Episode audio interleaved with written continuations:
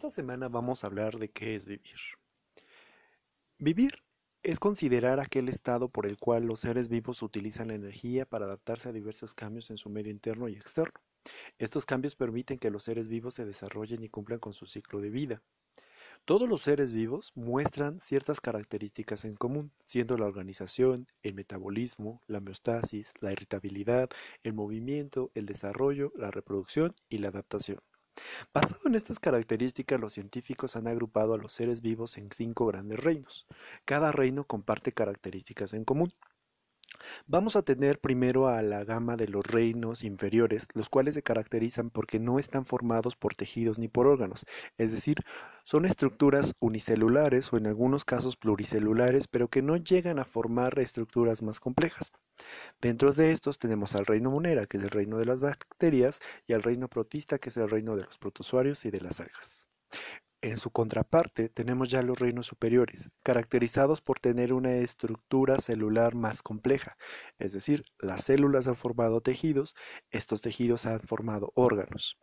Vamos a tener el reino fungi, que es el reino obviamente de los hongos y las levaduras, el reino plantee, que es el reino de las plantas, y el reino mamalia, que es el reino de los animales.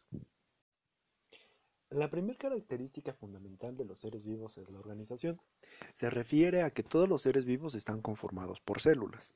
Seguramente recordarás que una célula es aquella unidad estructural, funcional y que da origen a los seres vivos. Las células tienen la función de cumplir todos los procesos metabólicos que se llevan a cabo dentro de un ser vivo, como es la eliminación de los desechos, la respiración, la reproducción y obviamente dichas células tienen la capacidad también de formar nuevas células y permitir, como lo decíamos hace un momento, la formación de estructuras más complejas como son los tejidos y los órganos. Dependiendo de la organización celular, nosotros vamos a identificar dos tipos de seres vivos. Los seres unicelulares, obviamente, como son aquellos que están formados únicamente por una sola célula, y vamos a tener dentro de este grupo a las bacterias, a las levaduras, a los protozoarios y a las algas. También vamos a tener a los seres multicelulares, que son aquellos que están formados por varias células, es decir, que las células una vez que se unen, estas ya forman a los tejidos, a los órganos, a los sistemas y a los aparatos. Dentro de esta categoría vamos a tener a las plantas, a los hongos, a los animales y algún tipo de algas también más complejas. La siguiente característica es el metabolismo. El metabolismo son todas las reacciones químicas que se llevan a cabo dentro de la célula. Vamos a tener prácticamente todos los procesos dentro de esta categoría. Procesos como la respiración, la nutrición, la descomposición, eh, la fotosíntesis. Dependiendo de la estructura química que se forme, nosotros podemos definirlo como anabolismo o como catabolismo. Si el proceso forma una nueva sustancia, lo llamamos anabolismo. Si el proceso destruye a una sustancia, lo llamamos catabolismo.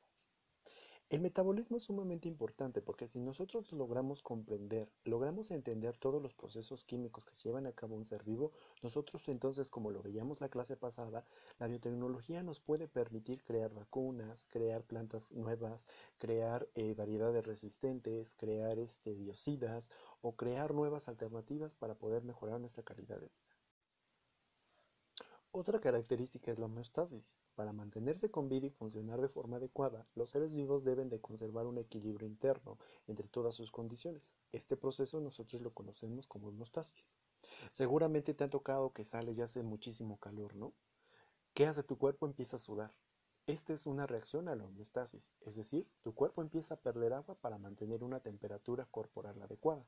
Tenemos otros procesos como por ejemplo la concentración de la glucosa en la sangre, eh, la misma de las plantas carnívoras que se cierren, eh, que nosotros salgamos y nos pongamos una chamarra para elevar nuestra temperatura corporal, todos estos son procesos de homeostasis. En el caso de los organismos unicelulares, estos organismos obtienen nutrientes directamente del medio que los rodea y es el mismo lugar al que eliminan los desechos de forma directa, es decir, tienen un proceso homeostático bastante sencillo, un proceso muy simple por decirlo de alguna forma, mientras que en los organismos multicelulares no todas las células tienen contacto con el medio. Es entonces por lo cual nuestro sistema, que es más complejo, realiza este intercambio a través de los órganos, como los riñones, por ejemplo en el caso de la orina, la piel cuando nosotros sudamos, los pulmones cuando inhalamos y exhalamos y expulsamos, por ejemplo, el dióxido de carbono, y obviamente los sistemas como el digestivo el circulatorio, el nervioso y el hormonal. Nosotros prácticamente recordarás que decíamos que somos un sistema abierto. Si algo entra, algo a fuerzas tiene que salir. La siguiente característica es la irritabilidad.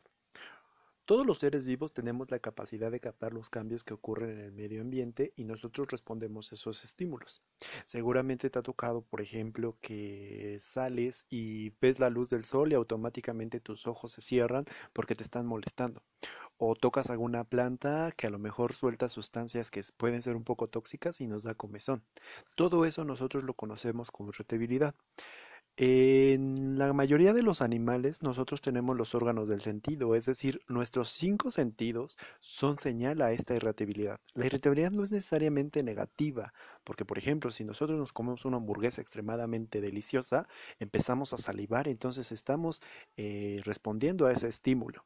Las plantas, ellos detectan los estímulos y también van a responder a ellos. Por ejemplo, muchas veces los tropismos. Seguramente has visto en tu casa que ponen una planta en la esquina, pero no le da la luz y se empieza a estirar siguiendo la luz.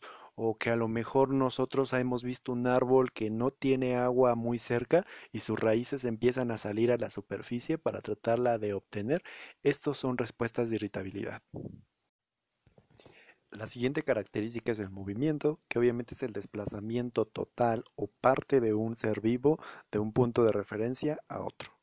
Yo creo que queda claro, pues obviamente movimiento cuando corremos, cuando caminamos, cuando bailamos, cuando saltamos, cuando un depredador corretea a su presa.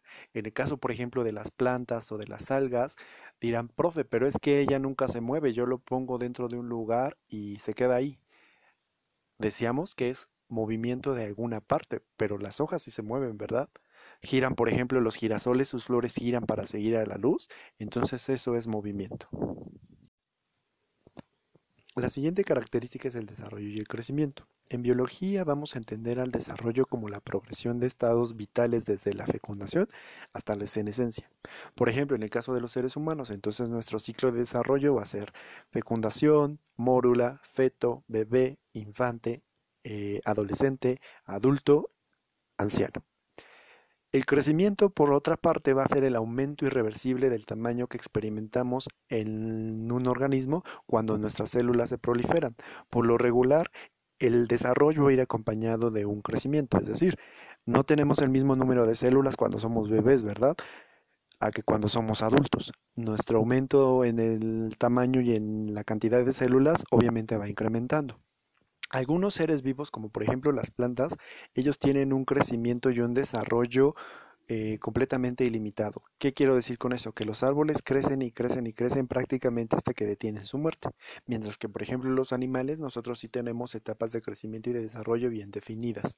Si nosotros llegamos a la etapa adulta, seguramente vamos a llegar a la etapa anciana y a partir de ahí nosotros ya no aumentamos de tamaño en cuanto a cantidad de células.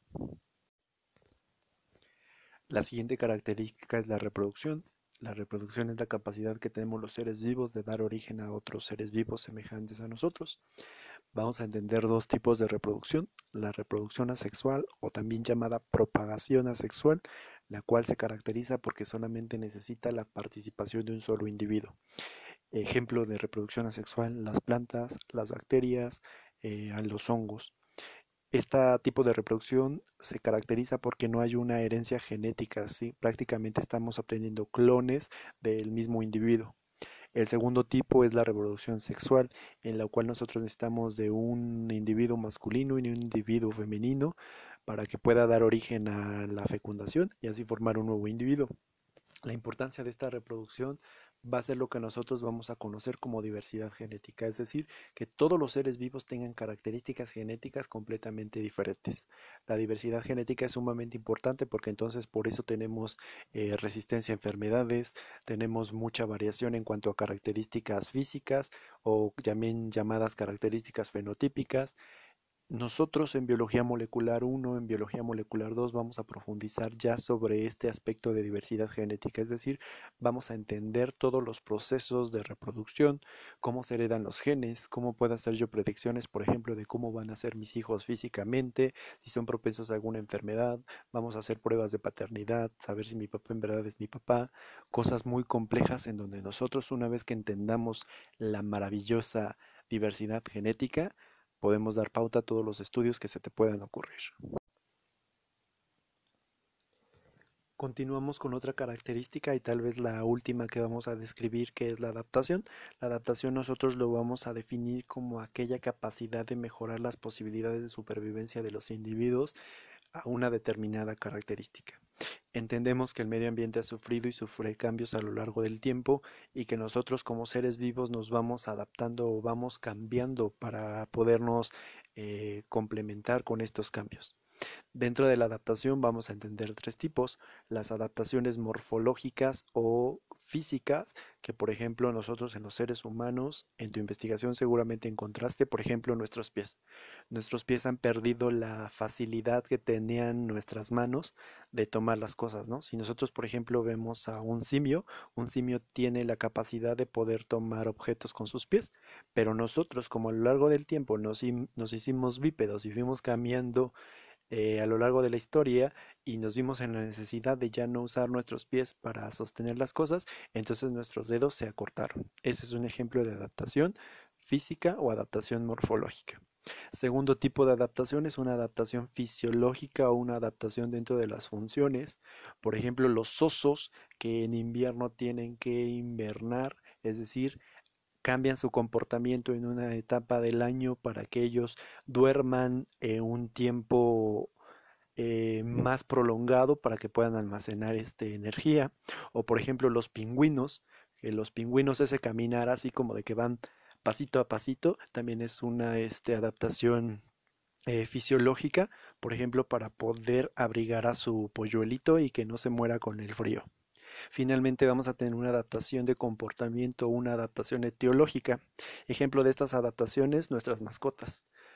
Por ejemplo, nosotros recordaremos ¿no? que los perros o por ejemplo los gatos originalmente eran animales silvestres y nosotros dentro de su comportamiento tal vez le hemos quitado esa eh, salvaje comportamiento, por decirlo de alguna forma, entonces que ahora sean muy nobles, que sean muy juguetones, que nosotros les enseñemos a siéntate, párate, dame la patita, esas son adaptaciones de tipo etiológico.